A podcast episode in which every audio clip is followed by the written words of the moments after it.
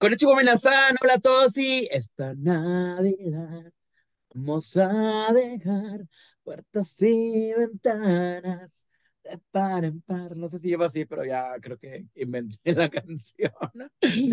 Ay, no, es que no puedo más con el set navideño de mi amigo. Yo estoy ya en el set de Ventaneando de Navidad, güey, para toda la gente que nos quiera ver. Desde el Azteca América. YouTube, exactamente se van a dar cuenta del set que comparto con, ajá, con Despierta Médica en el Telemundo y también en las tardes con Ventaneando. Como las taquerías que son ya enteras en la mañana y taquerías por las noches, pues también yo comparto mi hermoso y bello set navideño. Ay, qué hermoso. Pues él es David Alejandro desde California, California, en algún lado de California, y yo desde la temblorosa, fría y todo, la Ciudad de México, Jorge Col. Oye, ¿ya está haciendo frío allá, allá también en los United? Sí, ¿no? Sí, no está helado, según yo está más haciendo más frío en lo que es Guadalajara, Ciudad de México y, y demás, pero este, ya, se, ya, se, ya se siente el refresco en la, en la noche. Pero ahora que estamos hablando de, pues bueno, estamos en temporada navideña, pues qué mejor hablar de Wonka y vamos a hablar también de una serie que nos pone, bueno, me pone, no sé, muy cachorro, que es Fellow Travelers y también pues una película navideña porque dentro de las un millón de porquerías que estrenaron esta temporada, pues solamente vamos a hablar de Merry Little Batman. ¿Te parece bien? Deja... Ay, no, pero qué vanidoso el otro. Ay, me parece perfecto, hermana. No alcanzaron, no alcanzaron, no alcanzaron a llegar las becarias banquillistas, solamente llegó Miss Piggy. Oye, pues vamos a hablar de esta película de Wonka porque yo, para empezar, que, creo que es la película perfecta para esta temporada, que siento que se va a convertir en esas películas tipo Mi Pobre Angelito, que van a pasar cada año en Canal 5, así de para Navidad, aunque no es una película 100% navideña, ¿no? O sea, creo que hay un árbol por ahí de algodón o algo así, pero ¿tú sientes esto mismo que estoy sintiendo yo en mi corazón después de haber visto Wonka? No, yo no lo siento. Yo no lo siento, chica. Sí siento ese, como ese espíritu navideño en, en la cinta. Creo Ajá. que ese tipo de películas con nieve, güey, y como que con canciones como de... Ajá. ¿No? Como que siempre dices, ah, ya va a ser Navidad, ¿no? Así como yo con mi blusa de tortuga, aunque estemos hacia 30 grados centígrados, ¿no? Entonces, um, pues esta película, como bien le cuentes, es, pues es como una precuela, ¿no? Es esta, sí. Onda de que es como cómo llegó a ser Willy Wonka antes de estar en su fábrica de chocolate. Entonces, como vemos a este personaje en su versión eh, Beginnings, ¿no? X-Men Beginnings. Sí interpretado por el niño de Timothy, ¿cómo se llama? Este, Timothy Chalamet. Timothy Chalamet. Y todas esas cosas. Entonces, ¿a ti te encantó? ¿Lloraste toda la cosa? Fíjate que me pareció una película muy linda en toda la expresión de la palabra. Uno, porque este chiquillo, voy a decirlo, no me gusta mucho. O sea, no me gusta mucho su actuación. Siento que su cara, como de que me voy a dormir en tres segundos, no le ayuda, pero es algo muy personal pero creo que esta película lo, o sea, lo hace muy bien, incluso porque canta en la película, entonces, pues canta bien, no sé si en la vida real eh, desafinará más o menos, pero lo hace bien y creo que funciona en el sentido de que las canciones, los colores, los personajes entrañables, la chusquería, la diversión, funciona para familia, funciona para los grandes, pero después pensaba, yo no será una película que volvería a ver, o sea, me costará mucho trabajo como sentarme a, a, verla otra vez. Te iba a decir eso, algunas películas justamente que adquieren como ese tono eh, de, blockbuster o de película navideña, creo que tienen ese encanto, como que puede estar, siempre he dicho, ¿no? Como eh, armando los regalos, recortando el papel, güey, ¿no? Este, estando en la cama recogiendo el, eh, o, o recomiendo el recalentado o esperando lo que sirve la cena y ves esas películas una y otra y otra y otra vez creo que esta película no, no alcanza a tener la verdad esa magia. A mí, mi parecer, creo que el chico está muy tibio, o sea, como que no alcanza a ser tierno ni alcanza a ser chistoso. Como que siento que si a lo mejor hubiera sido, él hubieran puesto en, no sé, van a hacer una nueva obra de este, New York para una obra teatral, creo que hubiera quedado muy mono todo, ¿no? Canta, brinca y así. Pero siento que en cuestión de cine, la película ni es tan vibrante en cuanto a colores y música, eh, creo que pudo, pudo haber sido más, porque creo que este universo como del chocolate y de, y de Willy Wonka se presta a tener como cosas más coloridas, más chuscas, más absurdas, este, y creo que la película más bien se, se, se quedó como, yo sentí como una parte muy teatral y como muy cuidada y estéticamente como linda, pero como que sin tanta esencia. Yo así sentí la, la película. Pues yo sí la sentí como, como más entrañable, pero no sé si, pero estoy dando dos opiniones bien diferentes, porque creo que es una película eh, muy de temporada, muy bonita, muy linda, muy así, pero al mismo tiempo, cuando digo no la vería, pues no sé si es, me estoy contradiciendo, pero...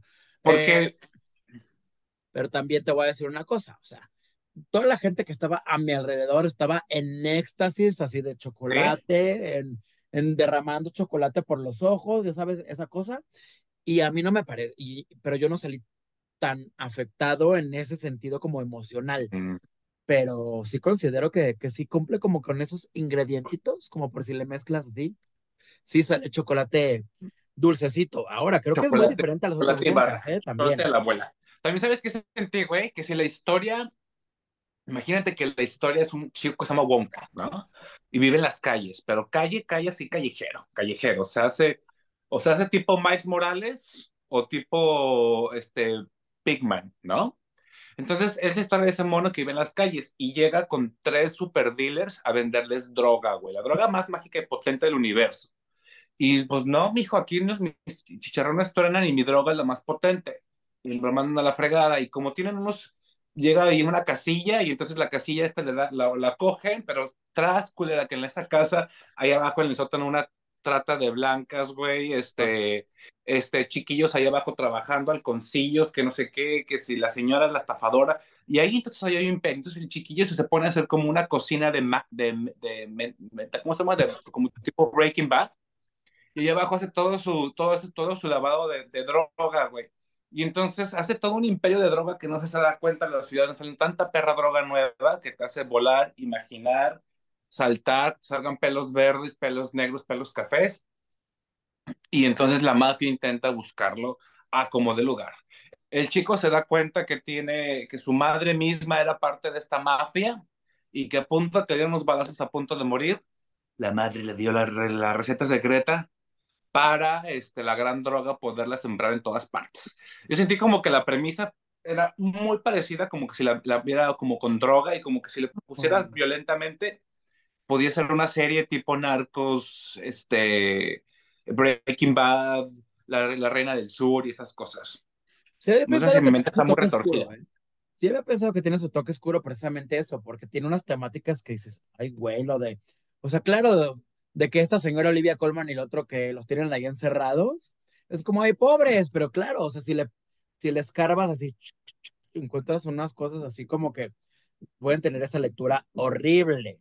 Ahora, esos personajes secundarios, ¿qué, ¿qué te parecieron? Porque hay caras nuevas, pero luego está esta señora Olivia Colman, luego está A mí me parece que Warner, o sea, Warner es como TV Azteca, o sea, ya estoy harto, así sinceramente, mándales un WhatsApp que por favor abran su casting, 50 eh, actores y actrices más, porque ya entre el niño este de Dune y a la Olivia Colman y otros actores y actrices que ya veo en todas las películas de Warner habidas y por haber, es como peor que ver en la TV Azteca en los noventas a los mismos actores, a la misma viejita, a la misma Silvia, Silvia Navarro, al mismo, todos esos personajes de siempre. Yo siento que son los mismos actores y actrices que siempre contratan este, Warner y pues sí, aunque la señora ahora es como un tanto villanesca y es distinta a lo que a lo mejor podemos verla, pues ya, no sé, no sé cómo decirlo. Lumpa, ¿qué te parece? ¿Qué te parece? Que el Lumpa Lumpa es idéntico a Lumpa Lumpa de la primera película, o sea, se basó el director como en esa imagen, ¿no? ¿Será que ya habrá leído, leí que el señor este Hugh Grant dijo que no había disfrutado mucho la cinta que como que me dio la, también el, el, la idea que no lo estaba disfrutando, o sea, como que no estaba siendo tan gracioso el, el monito. Pues es que también, imagínate, yo creo que lo, pues, su participación, 90% de la película fue pues grabar contra un green screen y si ves en, los créditos de, en los créditos de la película, pues el pobre hombre se la pasa haciendo movimientos así cada vez repetido un millón de veces para que después lo hicieran en el cuerpecito, pues también yo creo que se hartó. Digo, no creo que lo haya hecho mal, ¿eh? Él, me parece buen actor. De repente, como que ya lo tenemos medio olvidado, creo que regresó con Calabozos y Dragones, como cosas mucho más mainstream, y ahora, pues como en este También de Warner, también de la Warner. Era de Paramount, no, no es cierto. Son las mismas cosas. Yo defendiendo a todos los actores. Bueno, yo creo que sí es un dulcecito lindo para ver en pantalla grande. La, la, verdad le fue muy bien en este primer fin de semana. Abrió número uno en México, abrió número uno en, varios países, pero también, pues seamos sinceros, creo que películas así poderosísimas, que en general creo que este año hubo pocos blockbusters, ni siquiera Disney, así como que logró repuntar mucho con su taquilla, creo que a excepción de Guardianes de la Galaxia. Eh, no fue un año muy importante para este tipo de películas que parecían ser grandes producciones y que iban a recaudar millones y millones de dólares y pues no tanto. No sé cómo va a cerrar Gunka el año, porque pues también ya llega en un punto en que pues ya, ya básicamente el año ya se nos fue. Así es, chica. Peggy, ¿qué opinas? ¿Otra película? ¿Otra cosa? Sí. Un beso a Timoteo, a Timoteo, que para mí lo hizo muy bien, ¿eh? O sea, después de verlo en cosas que no me han gustado tanto. para mí no, para mí sí le faltan como unas clases de, unas clases de actuación. Ingreso. Bueno, varemos en Dune 2 a ver qué tal lo hace, pero por lo pronto nos vamos con otra película. Esta sí es de Navidad, 100%, güey, qué risa. Bueno, lo que pasó con DC es que empezó también, como muchas, eh, pues compañías o plataformas, como a volver a soltar sus derechos y los de sus personajes para que otras plataformas pues puedan estrenar cosas, ¿no? DC le dijo a Prime, a ver Prime, pues bueno, te voy a prestar a Batman para que hagas una película y salió este experimento, a mi parecer que les funcionó bien, que se llama Merry Little Batman. Es una película animada con un estilo que no tiene nada que ver con el estilo que estaba agarrando DC, que seguramente por eso le hicieron el feo, ¿no? ¿O, qué opinas tú que, que, estén como de repente volviendo a prestar sus contenidos? ¿Es porque no les tienen fe o qué será? Pues yo pienso que están, son, por un momento sí pensé eso, o sea, cuando dije, pues yo creo que son de estas, de estas cintas, películas que quedaron como a medias, que pudo haber sido el caso, ¿no? Que quedaron ahí como en el hornito y que entonces dijeron, ya no lo quiero, ¿no? Y ahorita no nos conviene estar sacando cintas o películas o series que llamen mucho la atención de una manera negativa, entonces vámonos por lo seguro. Pudiera pasar, pudiera pensar que va por ese lado, pero sí vi que era, o sea, que le vendió como los derechos para que pudieran seguir explotando, incluso van a hacer, no sé si otra serie o una, otras cintas como en este mismo, digamos, como universo, o, sea, como en este mismo estilo de, de animación. Y creo que por, por, la, por la película esta que, que fue la que acaban de soltar, creo que sí, creo que sí, sí merece la pena como verlo. No sé si como que dijeron, pues bueno, como es un superhéroe que va a llamar atención donde sea que lo, que lo pongan, este, a lo mejor sí va a funcionar, ¿no? Como a lo mejor también la ves que está ahorita Spider-Man Into the Multiverse o no sé qué vergas, está en Netflix, ¿no? Por decir. ¿No? Entonces, como que de repente les, les dan estas ah, regalías un ratito para que funcionen y se muevan y luego ya vuelvan, evidentemente, como a sus casas este, de origen. A mí la, la, película me gustó mucho y a diferencia de la otra, que te mandó Warner unos vales de despensa, esta sí se me hizo más entrañable. Sí, la verdad sí, sobre todo porque habla de una temática padre e hijo, que pues aquí sí es real porque pues estás viendo al Batman en una ciudad gótica donde se supone que ya no hay crimen y de repente deja al Damian, que es el futuro Robin, lo deja encargado con Alfred, que bueno, el Alfred que parece como la nana Patuli, de, ¿cómo se llama? La nana. Sí, güey, como la de Conde Pátula. güey, no, qué risa. estás, estás, a dos, estás a dos de verte igual que una o la otra, ¿eh? Güey, no, cállate. Pero qué risa, porque es que está padre que el estilo de animación hayan hecho una chusquería y que siento que fue un poco lo que hizo Harley Quinn.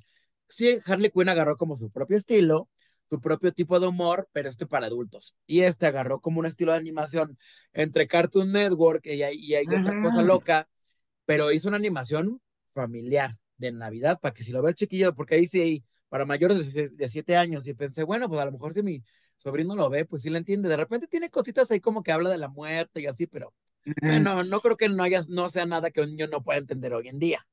Sí, porque tampoco es como que digas, oh, está muy boba o oh, está súper fuerte. Más bien es porque de repente no se le dice, te voy a cortar como si fuera una sardina en 10 pedazos, ¿no? Por decir, ¿no?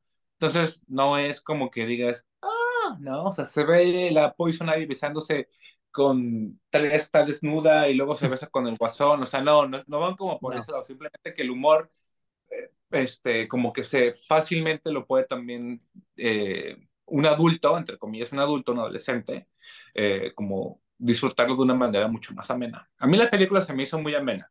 Aparte Sí. tiene como unos tintes, porque digo, es para que la gente no se clave mucho como, oh, pero esta película, ¿dónde está situada? Está antes de que Talía y que alguna... No, no, es una, es una película para que se disfrute, Exacto. mucho más amena, a mi parecer, que la película esta de Super Perras que salieron eh, al inicio del año. Ajá, super mascotas, super claro. Super tortugas y no sé qué.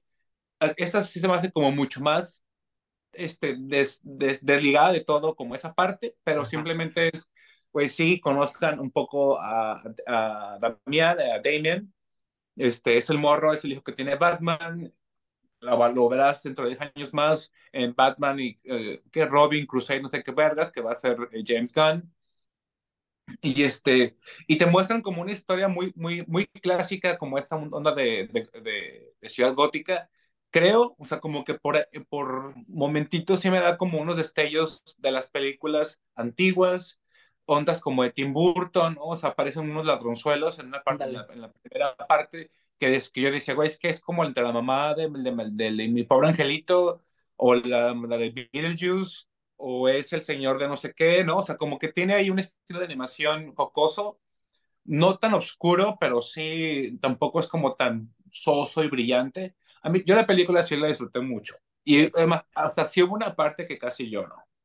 Sí, sí tiene su lado emotivo, que, que no está nada forzado como a lo mejor, o sea, por ejemplo, a mí Wonka nada más me hizo como llorar, como hasta el último segundo cuando aparece la mamá, sin spoiler, pero aparece la mamá, ya sabes cómo, y, y él así de tun, tun, tun, mamá. y es como, güey, fue el único momento en que me salió la lagrimita, y aquí lo sentí mucho más genuino todo ese tema de padre e hijo. Sí. Entonces creo que por eso vale la pena, además de que le hicieron un soundtrack especial a la película que pueden escuchar en Spotify, que está bastante cool, diría yo. Uh -huh. y, y, yo ya nada más para conclusión, porque también la recomiendo mucho, la disfruto un montón y dura hora y media, o sea, es rápida, que sigue demostrando DC que está haciendo lo que no hace Marvel con sus personajes, se atreve. Es como lo que decías, no importa dónde esté situado, no importa qué personajes voy a usar, si uso a la Hiedra, a Bane, a Capitán uh -huh. Furio, lo ridiculizo, los, los, mato, los revivo, lo que sea, no importa. Eh, no tiene que ser como de hiedra venenosa, tiene que ser la misma que la serie que tenemos en Max. Y tiene que, o tiene que ser la voz de Uma Thurman, porque no, no entonces la hiedra está bien chida, porque es como, o sea, tiene, me, me recordó un poquito a la, sí, a la de Uma Thurman, pero aquí me recordó a la de Cusco y el emperador, a esa ah, villana. Sí, sí, sí. No me acuerdo. Es decir, o sea, uh -huh. juegan mucho con la animación y está linda. O sea, hay una parte que está blanco y negro que está interesante. Ah, o sea, sí. a, a, mí, a mí la, la, es una cinta que sí disfruté mucho y que sí, y que sí digo, tienes que verla. No, está padre. Mary Little Batman, esta Navidad solo en Prime. No, sí, vean, la verdad está cool. Y el Batman así con su barba, este, está sensual, esa caricatura, pero... Yo enamorado de los personajes animados, qué oso, güey. Ah, y luego mencionan a Nightwing, porque me acuerdo que, que, cuando le da una lista como de contactos de emergencia, yo le decía Nightwing, güey. O sea, me encanta, ah. como que se integra ese universo, pero no le da miedo. Marvel, aprende, por favor. Apréndelo. Y ahora vamos Aprende. con una serie para cerrar el programa. Es una serie que, pues en estos momentos que estamos hablando, está incompleta, pero le faltan como dos episodios para terminar porque es una miniserie. Bueno, por lo menos acá, no sé, no sé qué, con qué tanto desfase vamos de Estados Unidos, pero porque acá la tiene Paramount Plus, porque allá es de Showtime, pero pues ahora no tenemos Showtime en México, bien, obviamente, entonces esos contenidos están en Paramount Plus. Tuve que, re que rentar la mugre plataforma otra vez. Y, y... Tuve que entrar a la Cuevana. Ay, no, no es cierto. No, no es cierto, pero ahorita vamos a platicar de las plataformas para cerrar, pero gracias por la promoción del Buen Fin Paramount Plus, la verdad. Ya sí, yo también aproveché un, dos que tres promociones en el Buen Fin. Ahora tengo temor de que desaparezcan. Pero bueno, antes de que desaparezcan las plataformas, güey, ¿a ti qué te parece esta serie? Como dices, aún no termina, pero están las últimas. Me encanta, porque tiene todo lo que me gusta en la serie. Dramatismo, hombres guapos y Hombres cogiendo. Hombres cogiendo. Güey, fellow, fellow travelers le pusieron este, compañeros de viaje en español y tú lo empezaste a ver un poquito antes que yo, sale más Bomber, papazote hermoso, delicioso, que además lo acaban de nominar al Golden Globe por esta serie como mejor actor de drama. Güey, cuéntale a la gente de qué se trata, porque de verdad es una serie que es de la comunidad LGBT, pero que pueden ver todos y que deberían ver todos. Ay, pues este, pues mira, la serie habla de eh, Ronda, o sea, aparece, inicia mucho con el, el, protagonista, que es quién es el señor este, que es el que sale como, que es como una especie de, de John Hammer, no, John Hammer. ¿Te parece un poquito, sabes quién? Aquí también, ah, ay, güey, es que siento que es un híbrido como de varios actores guapos, sí. como entre Superman y, y, y otros sí, personajes. También le dije que también tiene onda de Henry Cavill. Por eso es un actor que seguido sale Buen interpretando personajes gays. Muy buen actor, por cierto, y también guapísimo, el chico.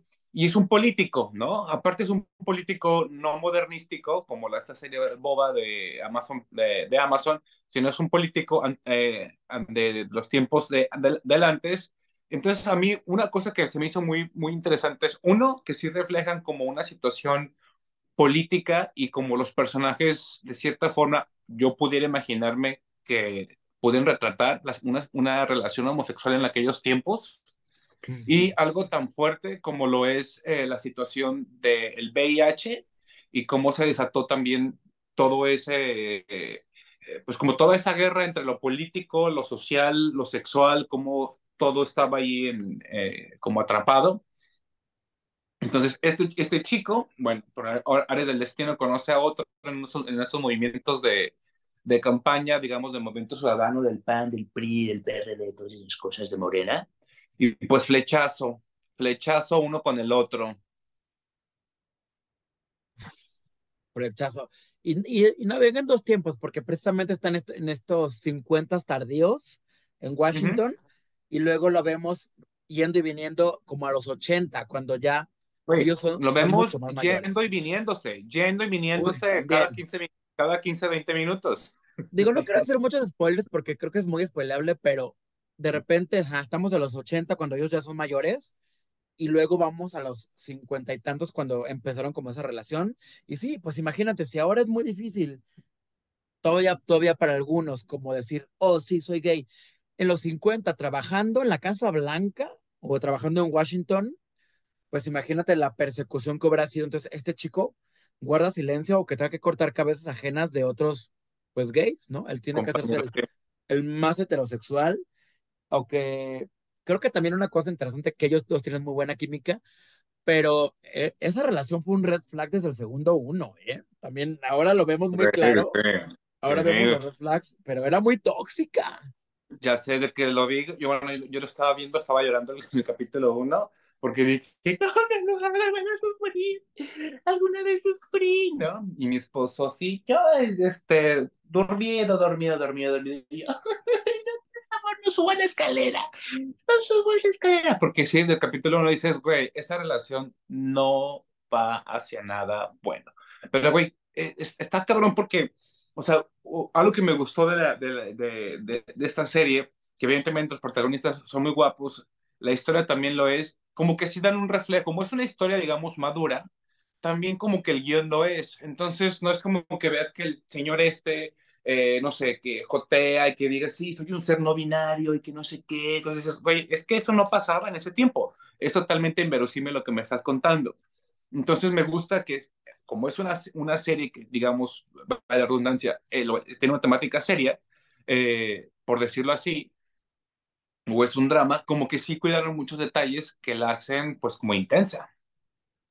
Muy intensa, y aunque todo el foco es sobre ellos dos, sí hay historias como, digamos, pequeñitas con los personajes secundarios, donde también, pues, vemos cómo van sufriendo, ¿no? Incluso bueno, no es spoiler, la esposa de uno de ellos, pues sí se ve como, híjole, pues se tiene que tragar muchas, y no lo digo en el mejor sentido, este, con, con, el esposo, o como luego hay un, hay un, este, un periodista, pues negro, que también tiene como su propia historia de amor, y pero al mismo tiempo, pues, este, está oculta, entonces, pues él vive el tema racial muy fuerte, más el Sí. tema de su homosexualidad, entonces, pues sí Claro. parece ser dinamita, entonces, pues sí la pasan bastante mal esos personajes, y aunque podríamos decir que, que sabemos para dónde va, porque pues navegan estos dos tiempos, no es predecible, y te tiene así como de, híjole, no mames, pero es que, ¿qué pasó? ¿Pero qué Sí. verga va a pasar?", Y ¿sabes? Yo creo que tam- también tiene mucho e- ese mérito, porque al, al ver el capítulo 1, pues obviamente te vas a dar cuenta la historia hasta dónde está, o sea, como, por decir, no sé, digamos, te das cuenta que se casó, por decir, ¿no? Eso aparece en los primeros 10 minutos, por decir. Entonces ya sabes que, el, que el- e- este chico, que es que sale en Netflix, ¿cómo se llama la serie esta de Bloomington? ¿Ok? Este, guapísimo.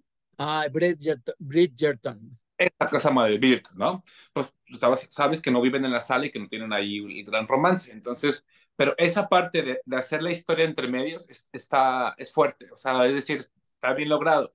Ahora, también es, está un poquito, sí, lo que es un poquito difícil es que sí hablan o recurren mucho a la historia estadounidense.